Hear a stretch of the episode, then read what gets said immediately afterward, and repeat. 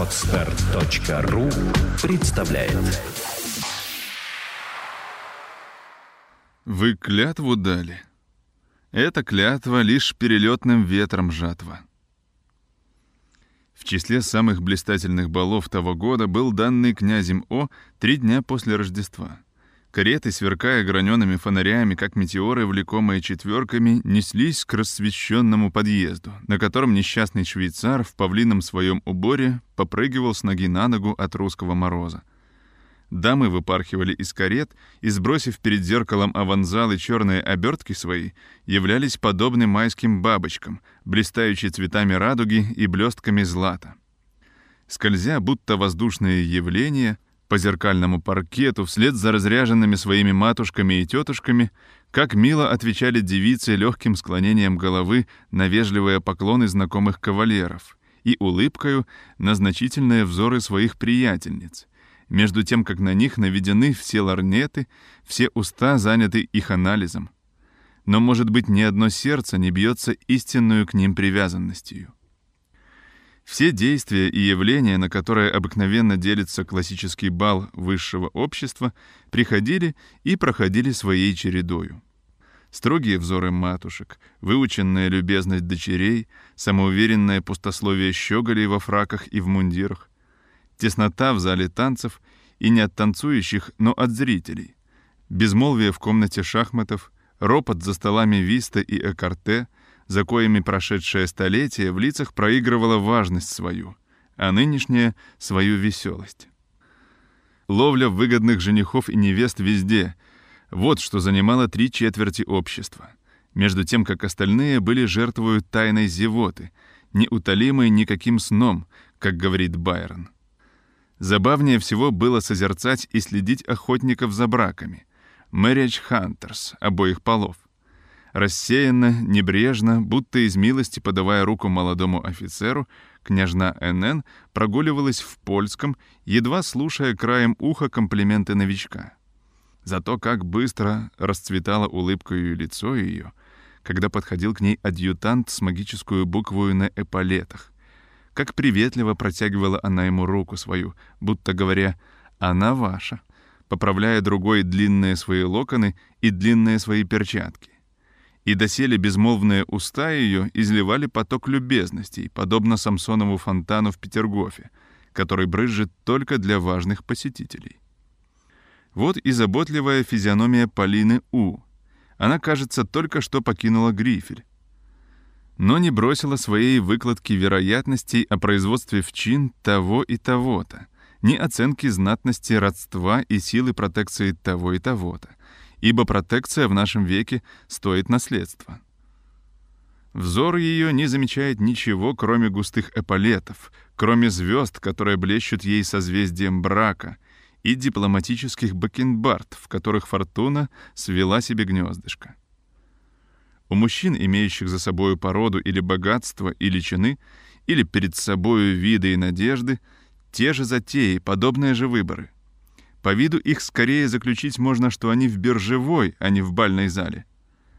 «Эта девушка прелестна», — думает один. «Но отец ее молод. Бог знает, сколько проживет он лет и денег. Это умна и образованна. Дядя ее на важном месте. Но, говорят, он колеблется. Тут надо бы подумать, то есть подождать.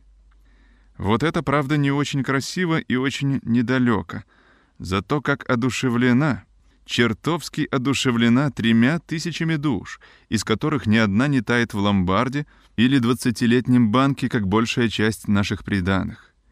Я невольник ее. И вот наш искатель, подсев сперва к матушке ее, со вниманием слушает вздоры. Старая, но всегда удачная дипломатика. Потом рассыпается в приветствиях дочери, танцуя делает влюбленные глазки и облизывается, считая в мыслях ее червонцы. Бал уже склонялся к концу, и многие из корифеев моды, зевая в гостиной на просторе, клялись, что он чрезвычайно весел. Как вдруг шум и восклицание «Маски, маски!» привлек всех беглецов в залу танцев. В самом деле, два блестящих кадриля, один в испанском, другой в венгерском костюмах, заслуживали внимания равно по богатству, по вкусу уборов и по стройности замаскированных. Обежав кругом залу, каждый из них бросил по загадке знакомым и незнакомым, возбуждая следом спор уверяющих, что это он или не он.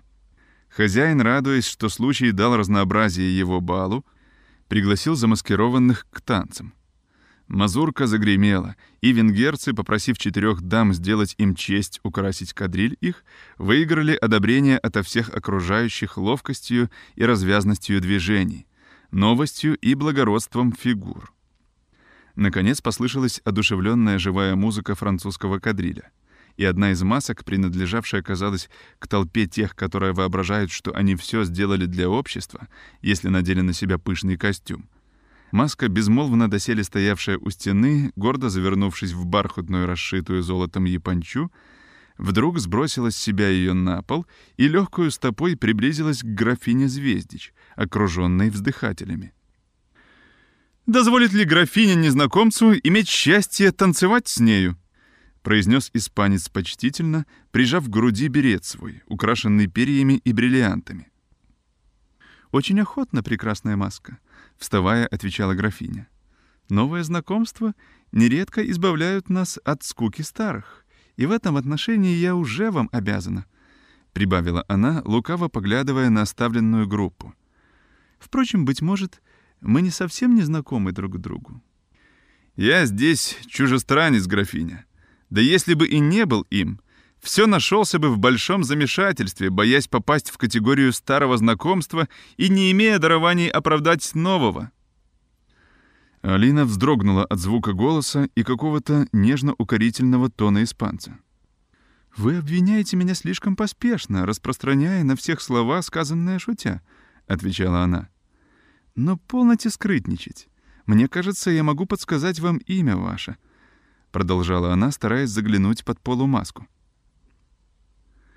Я не знал, что графиня в тысячи прелестей и добрых качеств имеет дар ясновидения. Я очень сомневаюсь, чтобы мое имя могло быть напечатано на золотом листе месяца, но во всяком случае позвольте избавить вас от усталости произносить его. Я называюсь Дон Алонсо де Гверера Эмолина Эфуэнтес Эриего Эколибрадос. Довольно, слишком довольно имен в наказание за мое любопытство, но слишком мало к его удовлетворению. Итак, Дон Алонсо, вы меня знаете?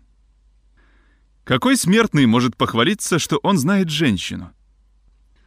Танцы разлучили их, и им во все время не удалось сказать друг другу ничего, кроме самых обыкновенных вещей. Кадриль восхитил всех. Игроки бросили карты, домино и шахматы. Все стеснилось в любопытный круг около танцующих, и отовсюду слышалось. «Ах, как они милы! Ах, как это красиво!» Особенно графиня и кавалеры ее казались созданными, чтобы возвысить искусство и красоту один другого. Победа осталась за ними. Они пересияли все сопернические звезды, и любопытство узнать испанца возросло во всех до высшей степени, но более всех в прелестной графине. Провожая ее на место посреди ропота зависти, одобрения и приветов, испанец снова просил осчастливить его на попури — и снова получил согласие. Попури и котельон, которые сливаются ныне воедино, роковые танцы для незнакомых между собою. Я всегда называл их двухчасовой женитьбою, потому что каждая пара испытывает в них все выгоды и невыгоды брачного состояния. Счастлива дама, которой достанется в удел неугрюмый мечтатель, разбирающий в то время последне прочитанную фразу Окина — и не безумолкный попугай, который на трех языках говорит вам нелепости. Счастлив и кавалер, которому фортуна дарует даму, отражающую все ваше остроумие не одним веером, не одними оледеняющими «да, сударь, конечно, сударь». Зато как осторожны дамы в выборе кавалеров на котельон. Все пружины миниатюрной их политики пущены в игру заранее — чтобы заставить себя ангажировать тем, кого любят они слушать или хотят заставить слушаться. Слепое счастье, однако же, послужило испанцу. Никто за неделю не звал графиню на попури, а толпа окружающих не смела на попытку, боясь отказа перед глазами соперников и воображая, что она давно уже избрала или избрана.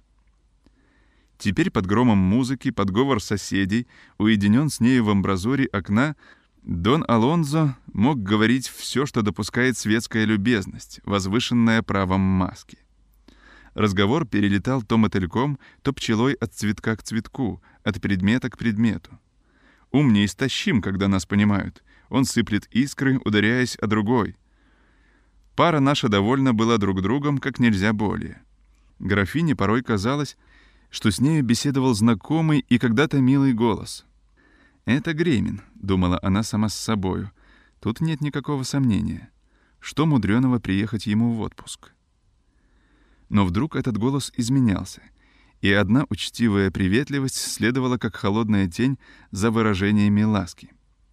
Совсем тем какая-то невольная доверенность овладела графиню, и разговор неприметно переходил в тон более и более сердечный, как вдруг испанец отвел от Алины доселе вперенные на нее взоры и, небрежно бродя ими по зале, с видом модного злословия спросил — «Скажите, графиня, неужели это прыгающее моменто мори князь Пронский.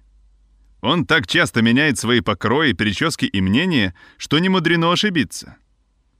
Боже мой, как он прыгает! Он чуть-чуть не запутался в люстре. Не дивитесь этому, Дон Алонзо. Разве не видим мы, что и ржавые флюгера скрипят, но вертятся? Совершенная правда, графиня. Но флюгера кончают тем, что от ржавчины делаются постоянны. А князь, кажется, с каждым годом легче и легче. Так что в сотый день своего рождения, можно надеяться, он, как шампанская пробка, вспрыгнет до потолка. Эта дама в перьях, пара князя Пронского, летающая валаном со стороны на сторону, вдова генерала Кретова, графиня. Наклонение головы уверило испанца, что он не ошибся. Посмотрите ж, пожалуйста, как нежно глядит она на кавалера своего, гвардейского прапорщика, между тем, как он будто ждет от нее благословения, а не любви. Позвольте еще испытать ваше терпение, графиня. Кто этот человек с прагматическими пуговицами и пергаминным лицом, стоящий в рисовальной позиции? Это представитель всех предрассудков века Людовика XIV, кавалер посольства Сен-Плюше. Как истинный эмигрант, он ничему не выучился и ничего не забыл, но вечно доволен сам собою, а это чего-нибудь достоит. Но как вам нравится сосед его, наш любезный соотечественник? Он так влюблен в себя, что беспрестанно смотрится в свои пуговицы, где нет зеркал. Он бесценен, графиня. Если б доктора согласились общую подписку воздвигнуть монумент болезням, он мог бы служить идеалом для статуи бога насморка. Но через пару далее его я почти готов парировать. Длинная фигура в белом кирасирском вицмундире, ротмистер фон Драль, как похож он на статую командора, который в первый раз слез с лошади, чтобы звать Дон Жуана на ужин. Дама его, если не ошибаюсь, Елена Раисова. Но она напрасно раздувает опахалом своим внимание в неподвижном рыцаре. Конгревские ракеты ее остроумия лопают в пустыне. Вы, Дон Алонсо, Фуэнтес и Калибрадос, не более щадите наш пол, как и своих собратьей. Должно полагать, вы многое претерпели от женщин. «И, кажется, срок моего испытания не кончился, прекрасная графиня», — отвечал с чувством испанец, устремя на нее сверкающие глаза. Графиня, чтобы избежать всего тона, обратила разговор в прежнюю струю. «Вы сказываетесь новичком, Дон Алонсо, в Петербурге и на Бали, и потому я дивлюсь, что до сих пор не спросили меня о двух героях наших увеселений, о Кастере и Полуксе каждой мазурки, каждого кадриля. Я разумею о графе Вейсенберге, племяннике австрийского фельдмаршала, и маркизе Фиери, его друге. Они путешествуют, смотрят свет и показывают себя. Неужели вы до сих пор не видали графа Вейсенберга? Я ничего не видел, кроме вас. Так должны заметить его неотменно. С какими глазами покажетесь вы в свое отечество, не узнав великого человека, научившего нас галопировать? Вот он проходит мимо — Молодой человек с усиками в венском фраке. Но вы не туда смотрите, Дон Алонсо. Ах, тысячу раз прошу прощения, графиня. Так это-то милый крокодил, который за каждым завтраком с танцами глотает по полудюжине сердец и увлекает за собой остальные манежным галопом. Но он, право, не дурен. Жаль только, что он как будто накрахмален с головы до ног или боится измять косточки своего корсета. Вслед за ним вертится маркиз Ферри. Прекрасные бакенбарды, выразительные глаза И он смотрит ими так уверительно, как будто говорит «любите меня или смерть». Многие находят его весьма остроумным. О, бесконечно остроумным. Все маркизы имеют патент на остроумие до 12 колена. Я уверен, что с запасом модных галстуков и жилетов он не забыл привезти для здешних дам итальянского чичизбеизма и венской любезности. И вы не ошиблись, Алонзо. Он очень занимателен в дамском обществе и не считает полнож какую-нибудь варварийскую республикою. Кажется, эта стрела летит в Испанию, графиня. Конечно, Дон Алонзо. В ваше отечество, в отечество истинного рыцарства — между тем как вы, вместо того, чтобы защищать прекрасных, объявляете им войну злословия. Если б все женщины были подобны вам, графиня, я не имел бы причины стать их неприятелем. Вы, кажется, хотите лестью выкупить наперед какую-нибудь злость против целого нашего пола. Но я на часах против вас, Дон Алонзо. Комплименты врага — опасные переметчики. Они выдуманы не для вас, графиня. Самые затейливые вымыслы, касаясь вас, становятся обыкновенными истинами. Я не предполагала, что земля ваша так же легко произвращает лесть, как апельсины и лимоны. На родине моей, в этом саду прекрасных произрастений, я не научился, однако же, прозябать душою, как большая часть людей холодного здешнего климата. Сердце мое на устах, графиня — и поэтому мудреноль, что пораженный достоинствами или красотою, я не могу таить чувства. Вы можете обвинить мои выражения, но искренность никогда. Вашу искренность, Дон Алонсо? Я не имею на нее никакого права, да и можно ли узнать душу, не видав лица, ее зеркало? Человек, который так упорно скрывается под маскою, может сбросить с нею и маскарадные свои качества — Признаюсь, графиня, я бы желал, если б мог с этим костюмом сбросить с сердца воспоминания, более чем воспоминания настоящего. Но позвольте мне хранить маску. Может быть, для обета своим товарищам, может быть, в подражание дамам, которые носят вуаль, чтобы возбуждать любопытство, не могши изумлять красотою. Может быть, для удаления от вас неприятного сюрприза видеть лицо мое. Чем более хотите вы таиться, тем вернее узнаю я вас. Но погодите, я женщина, и вы мне дорого заплатите за свое упрямство. Верьте, графиня, я уже плачу за него, и... Вихарь вальса умчал графиню на средину, где законы попури заставили ее протанцевать соло в пасторель, одной из фигур французских кадрилей. «Вы мечтаете?» — сказала графиня, возвращаясь на место. «И мечтой моей наяву были вы. Я любовался вами, прекрасная графиня, когда, склонив очи к земле, будто озаряя порхающие стопы свои, вы, казалось, готовы были улететь в свою родину, в небо. О, нет-нет, Дон Алонзо, я бы не хотела так неожиданно покинуть землю. Мне бы жаль было оставить родных и добрых моих знакомых. Нет, благодарю покорно. Взрыв вашего воображения закинул меня слишком высоко. Вы поэт, Дон Алонзо. Не более как историк, графиня беспристрастный историк», — возразил испанец, скидывая перчатку с левой руки, потому что в это время танец уже кончился. Невольное «ах» вырвалось у графини, когда в глаза ей сверкнул перстень испанца. По нем она узнала Гремина. С сильным волнением, сжимая руку маски, она произнесла. «Историк должен помнить, где и от кого получил он перстень с небольшим изумрудом. Он должен помнить, как виноват он перед... Графиня не успела кончить слово, как отъезжающие маски почти увлекли с собою испанца. Он едва мог у ней попросить позволения явиться на другой день для объяснения загадки. «Я этого требую», — отвечала графиня. И незнакомец исчез как сон. Котельон и ужин показались ей двумя вечностями. Она была задумчиво рассеянна отвечала «нет», где надобно было говорить «да», и «мне очень жаль» вместо «я очень рада». «Она хочет нас мистифицировать», — говорили между собой модники.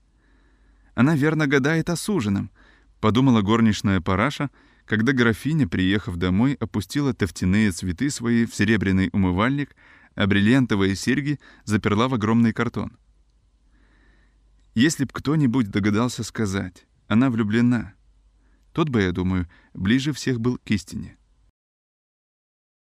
Для нас, от нас, а право жаль. Ребра Адамова потомки, как светло-радужный хрусталь, равно пленительны и ломки. Лучи холодного солнца давно уже играли по алмазным цветам цельных стекол графини Звездич. Но в спальне ее, застроенными завесами, лежал еще таинственный мрак, и бог сна веял тихим крылом своим. Ничего нет сладостнее мечтаний утренних.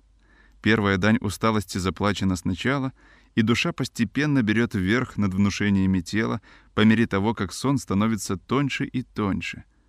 Очи, обращенные внутрь, будто проясняются, видения светлеют, исцепление идей, образов, приключений сонных становится явственнее, порядочнее, вероятнее.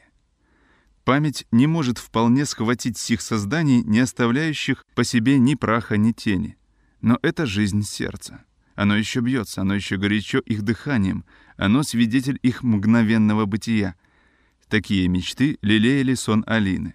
И хотя в них не было ничего определенного, ничего такого, из чего бы можно было выкроить сновидение для романтической поэмы или исторического романа, зато в них было все, чем любит наслаждаться юное воображение. Начальные грезы ее были, однако, менее цветисты, хотя очень забавны то около нее кружился чудесный вальс, составленный из эполетов, аксельбантов, султанов, шпор и орденов. Вся лавка Петелина танцевала казачка. То, казалось, она подавала пилюли покойнику мужу, то снова погружалась в баденские воды, будто в поток забвения. И вдруг стены третьей станции вставали около нее с лубочными своими портретами, на которые глядит она, переписывая давно нам знакомое послание — и вот, кажется, ей один портрет мигает ей очами, улыбается, усы шевелятся. Он готов выпрыгнуть из рамок. Но она сама кидается к нему навстречу. «Это вы, Гремин?» — вскрикивает графиня. Нет, это Блюхер. И снова гремит и мчится котельон, и снова слышатся ноты французского кадриля. Какой-то незнакомец в испанской мантии на гусарском доломане приближается к ней и но перечесть все вздоры, которые мы видим во сне, значило бы бредить наяву. И потому я скажу только, что часы добивали десять, когда колокольчик графини слился с последним их ударом. Параша распахнула внутренние ставни, отдернула занавесы и уже несколько минут стояла у ног кровати с раскинутую шалью. Но Алина Александровна изволила еще почевать с открытыми глазами. Еще на кругу ее полога мечты проходили, подобно фантасмагорическим теням. «Он приедет», — наконец весело произнесла она, сбрасывая одеяло. «Он скоро приедет». «Кто ваше сиятельство?» — простодушно спросила служанка, помогая ей одеваться. «Кто?» Графиня задумалась. Она чувствовала, что на простой этот вопрос не могла отвечать утвердительно. «Увидим», — отвечала она со вздохом. Накажи только швейцару, что если приедет молодой гусарский офицер, которого он до сих пор не видал, то просить его наверх без всяких докладов. Всем другим отказывать. Слышишь ли, Параша? «Слышу, ваше сиятельство. Только не понимаю», — прибавила Параша потихоньку. И сама графиня худо понимала, что с нею сталось. За чашкой чаю и за туалетом она имела довольно времени обдумать о минувшем и настоящем — она была в большой нерешимости. Как встретить человека, который был так близок ей в дни неопытности, когда всякий прыжок сердца кажется любовью, каждый конфетный девиз — изъяснением, и первое милое личико — любезным предметом. Человека, забытого ею так скоро в рассеянии забав и путешествий, и к которому вдруг в один вечер привязалось сердце ее вновь со всем пылом новой страсти, со всею свежестью мечты, доселе ею неизведанными. Странность ли его появления, таинственность ли его поступков, воспоминания ли прежнего, или беспричинная прихоть. Только графиня чувствовала, что это похоже на любовь. Но всего страннее было колебание ее между известностью и сомнением о замаскированном испанце. Она звала его Гремин, а думала о ком-то другом — Ей нравилось именно то, чего никогда не замечала она в Гремени. Ее пленили новость и разнообразие разговоров и познаний маски. так что она едва не желала знать испанца всегда испанцем, чем увидеть в нем Гремина. Она кончила, однако же, заключением, что свет и опыт удивительно как развертывают молодых людей, и что любезность Гремина достигла теперь полного цвету. Но я должна совсем тем наказать его, как беспечного поклонника и как недоверчивого хитреца. Вы испытаете, князь, что и я недаром прожила три года на белом свете. С тех пор, как и мы жили в Аркадии. Я буду с вами холодна, и холодна, как мрамор. Однако ж который час, параша? Три четверти первого, ваше сиятельство. Ваши часы идут заодно с сердцем, подле которого лежат они. Любовь — прилипчивая болезнь, ваше сиятельство, — сказал бы я графине, если бы я был ее служанкою. Но судьба создала меня только покорным слугою прекрасных, и я должен часто молчать, когда мог бы вернуть словцо очень кстати. Между тем Параша, окончив свою должность при туалете, вышла. Но графиня все вертелась еще перед трюмо в прелестном утреннем платье. И, подобно поэту, который точит и гладит стихи свои, чтобы они по легкости казались прямо упавшими с пера, разбрасывала каштановые кудри по высокому челу с утонченную небрежностью. Крепко забилось сердце ее, послышав скрип колес по морозному снегу и тройное падение подложки у крыльца — в ту же минуту Параша, запыхавшись, вбежала в комнату. «Приехал, ваше сиятельство!» — сказала она. «Чему же ты обрадовалась?» — возразила графиня с притворным равнодушием. «Дай мне платок и скляночку с духами». Параша безмолвно повиновалась, и графиня принуждена была сама спросить ее, хотя ей очень того не хотелось. «Разве ты его видела, Параша?» — сказала она ласковее, набрасывая шаль на локти. «Мельком, сударыня. Я не нагляделась бы на него. Уж можно сказать, молодец. Строен, высок и лицом будто красная девушка. Голубые его глаза больше ваших браслетных яхонтов, ваше сиятельство. А светлые кудри и белокурые усы его вьются колечками». «Светлые кудри, Параша? Ты верно ошиблась. У него волосы чернее моих». «Может, статься и ошиблась, ваше сиятельство. Он был тогда в шляпе, и я загляделась на прекрасный султан. Так и зыблется до самого воротника. А воротник его коричневый, не правда ли, Параша? Коричневый, ваше сиятельство. Я не видала гвардейских офицеров с такими воротниками. Однако ж он верно гвардеец. У него такая прекрасная карета. Это он, произнесла графиня, не слушая ученых замечаний своей горничной, и решительно протекла все комнаты до гостиной. Но когда должно было ступить туда, бодрость ее оставила, и она долго держалась за позолоченную ручку дверей, припоминая, какое лицо должно ей принять и что говорить. Наконец дверь распахнулась, и графиня, опустя очи, вошла в гостиную, краснея подняла их, и что же? Перед нею стоял белокурый гусарский офицер, но вовсе не князь Гремин. Быстро сменялись розы и лилии на щеках графини — она неподвижно глядела на незнакомца. Но он, вероятно, более приготовленный к подобной встрече, после обычных поклонов первый прервал молчание. «Я должен просить у вас прощения, графиня, и за вчерашнюю мистификацию, и за странность настоящего визита.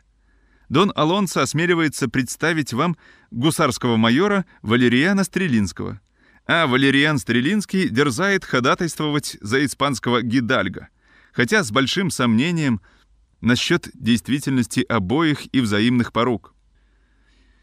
Смущение светской женщины — минута. С любезно-шутливым тоном отвечала она. «Напрасное сомнение, господин майор. Я очарована случаем познакомиться с вами без маски и, конечно, ничего не теряю в вашем превращении». «Ваши слова для меня оракул, графиня, и, позвольте сказать, на этот раз также двусмысленны. «Ничего не теряете?» — сказали вы. «Но из чего? Из хорошего или дурного мнения обо мне?» Есть люди, умеющие так естественно говорить самые необыкновенные вещи, предлагать самые нескромные вопросы в мире, что в их устах они нисколько не кажутся странными. И с первой минуты знакомства располагают всякого к подобной же откровенности. Стрелинский принадлежал к их числу. «Вы слишком требовательный, майор», — отвечала графиня, улыбаясь. Теперь вы могли бы усомниться в истине моего ответа потому только, что он сказан при первом вашем посещении. Я храню это удовольствие для позднейшего знакомства. Но как осмелюсь я скучать вам повторением визитов, неуверенный в прощении за первый? Вы желали видеть меня без маски, графиня. Будьте же снисходительны к моим самородным странностям.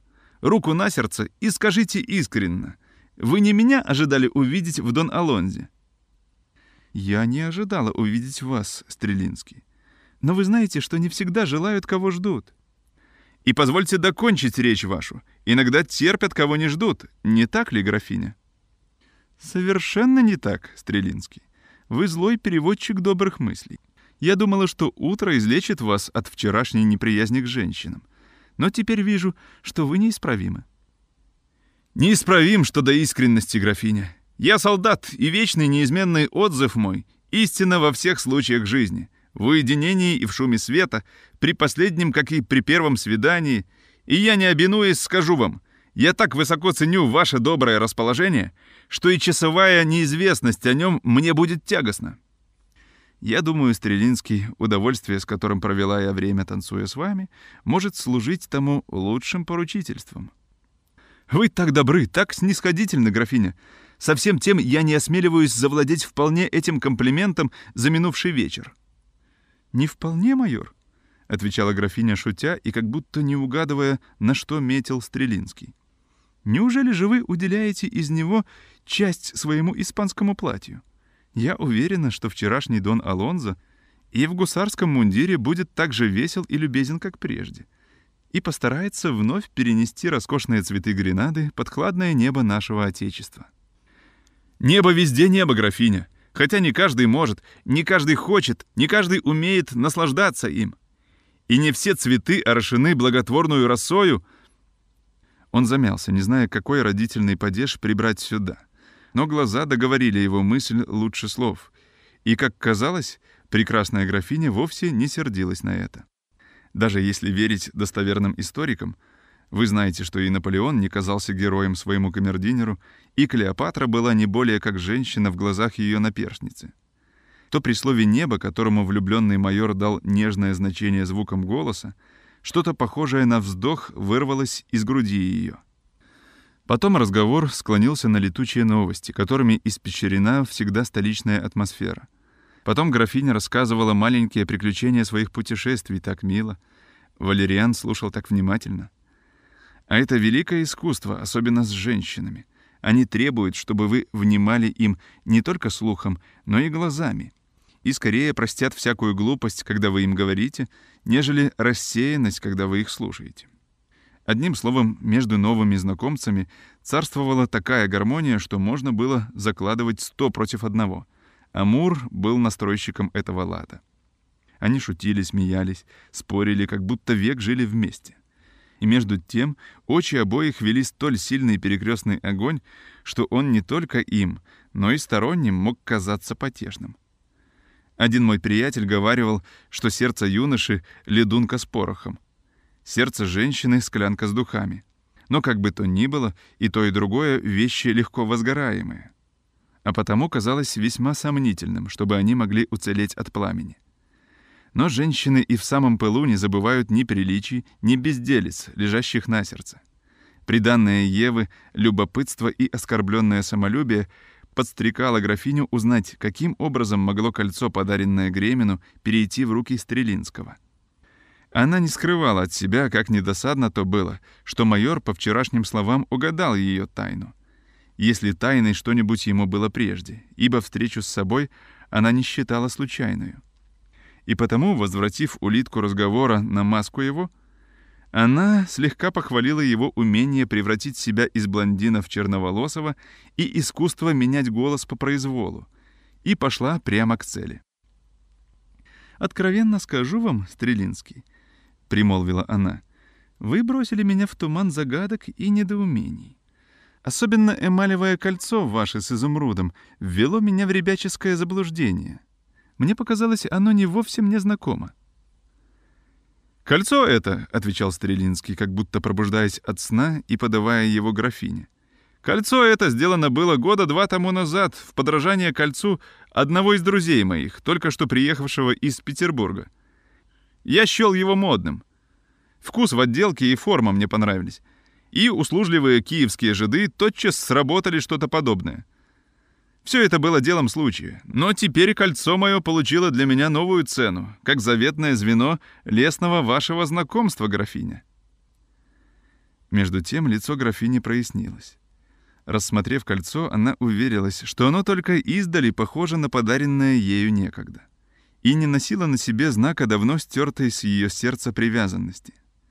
Самолюбие ее было утешено, и она, отдавая кольцо Стрелинскому, очень благосклонно возразила ему.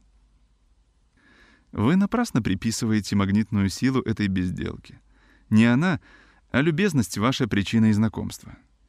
Посещая почтенную вашу тетушку, мы и без этого случая, конечно, бы узнали друг друга. Кроме того, живучи в одном кругу, вероятно ли, чтобы мы где-нибудь не встретились? Кстати, о балах, Стрелинский. Где вы будете встречать Новый год? Что до меня касается, я уже отозвана за месяц на ежегодный и единственный бал к княгине Борис. Вы, кажется, родня им. Впервые благодарю богов. Я ей племянник. По крайней мере, я должен веровать в это по самым чувствительным доказательствам. Она не упускает ни одного случая пожурить меня, сажает за детский стол, когда за большим тесно, и по-московски нередко подчует шипучим метком вместо шампанского. Но погода прекрасна, графиня, и, конечно, вы оживите Невский бульвар своим присутствием», — прибавил Стрелинский, вставая. «Я только в надежде скорого возврата лишаю себя удовольствия вашей беседы, Стрелинский. Я всегда вам рада. Прошу не принять этого за пустой звук и жаловать ко мне попросту без чинов. Каждый вторник добрые приятели и подруги посещают меня. И если вам не будет скучно с нами убить время...» «Скажите лучше оживить время, графиня. Верьте, что если бы мне должно было покупать минуты вашей беседы целыми годами жизни, я и тогда счел бы себя счастливым, насладясь как бабочка одной весною. Мицкевич говорит, что в мае одно мгновение прелестнее целой недели в осень. «Не забудьте, что у нас зима», — сказала графиня, улыбаясь, и Стрелинский раскланялся со вздохом. «Славно сыграно, Валериан», — могут воскликнуть читатели, сходящему с лестницы Стрелинскому. Но сам он, ступив в полярный круг отсутствия от милого предмета, совсем не думал расточать себе подобные похвалы. Он чувствовал, что испытание за друга становилось ему постороннюю вещью, что теперь влюбленному и, может быть, любимому тяжка была бы холодность графини, мучительно разлука с ней и несносная ее перемена. Одним словом, что собственное его благополучие зависело от ее взаимности. Все это пройдет. «Все это минет», — говорил он сам себе. «Я слишком ветрен для постоянной любви». Но это не проходило. Стоит только избегать случаев видеть ее дня три, и сердце мое погаснет, как лампада без масла. Думал он, и чтобы оправдать такую благоразумную решимость, поскакал с повинную головою к княгине Борис, чтобы не пропустить бала, где будет прелестная и, разумеется, божественная Алина. Любовь щедра на эпитеты и обоготворение.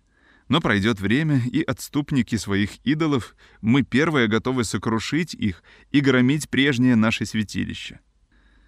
В театре, на балах, на музыкальных вечерах, на танцевальных завтраках, на званых обедах, на прогулках и катаниях, без всякого намерения, бог знает как, Алина встречалась с Валерианом. Тут нет еще дива. Но странно было то, что они почти все время проводили вместе. Из одной учтивости подходил он к ней сначала.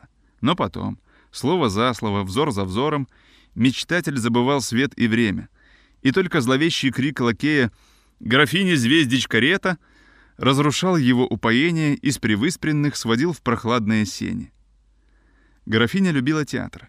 Валериан хорошо знал и мастерски судил его. Графиня в совершенстве владела арфою, Стрелинский уверял, что он страстный охотник до музыки — что он дилетанто от султана до шпор, и потому странно ли, что он так часто являлся в ее ложе и садился подле нее в концертах. Все это было из любви к искусствам, не более. Немного труднее найти было отговорку слишком частой случайности, благодаря которой ему удавалось подавать руку графине при переходе из гостиной в столовую, и тонкий наблюдатель мог бы похвалить его глазомер, когда он, будто вовсе не замечая, так расчетливо становился в ряд кавалеров, что ему всегда выпадала на долю рука Алины и, стало быть, место подле нее за столом. Нежная улыбка, ласковое словцо и порой легкое давление милой руки бывали наградою его хитрости. «Любовь — это эгоизм вдвоем», — сказала мадам Сталь, и весьма справедливо. Стрелинскому лестно было получить от графини преимущество над толпою вздыхателей многоречивых и без речей, когда свивались круги мазурки или французских кадрилей — а графине, с своей стороны, казалось приятно иметь кавалером такого отличного танцора, как Стрелинский.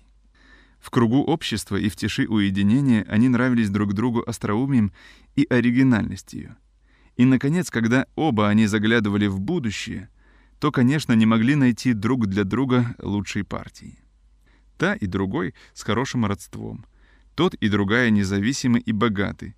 Случай, удаляющий всякую мысль о корысти — все благоприятствовало обоюдной склонности. Графиня подружилась с сестрой Стрелинского, Ольгою, девясь, как до сих пор она не умела оценить всех любезных ее качеств. Валериан удивлялся с своей стороны тонкости вкуса графини в выборе знакомых и, подобно блуждающей доселе комете, начал обращаться в кругу их. Нужно ли сказывать, какое солнце покорило его центровлекущей силе своей? Скачать другие выпуски подкаста вы можете на podster.ru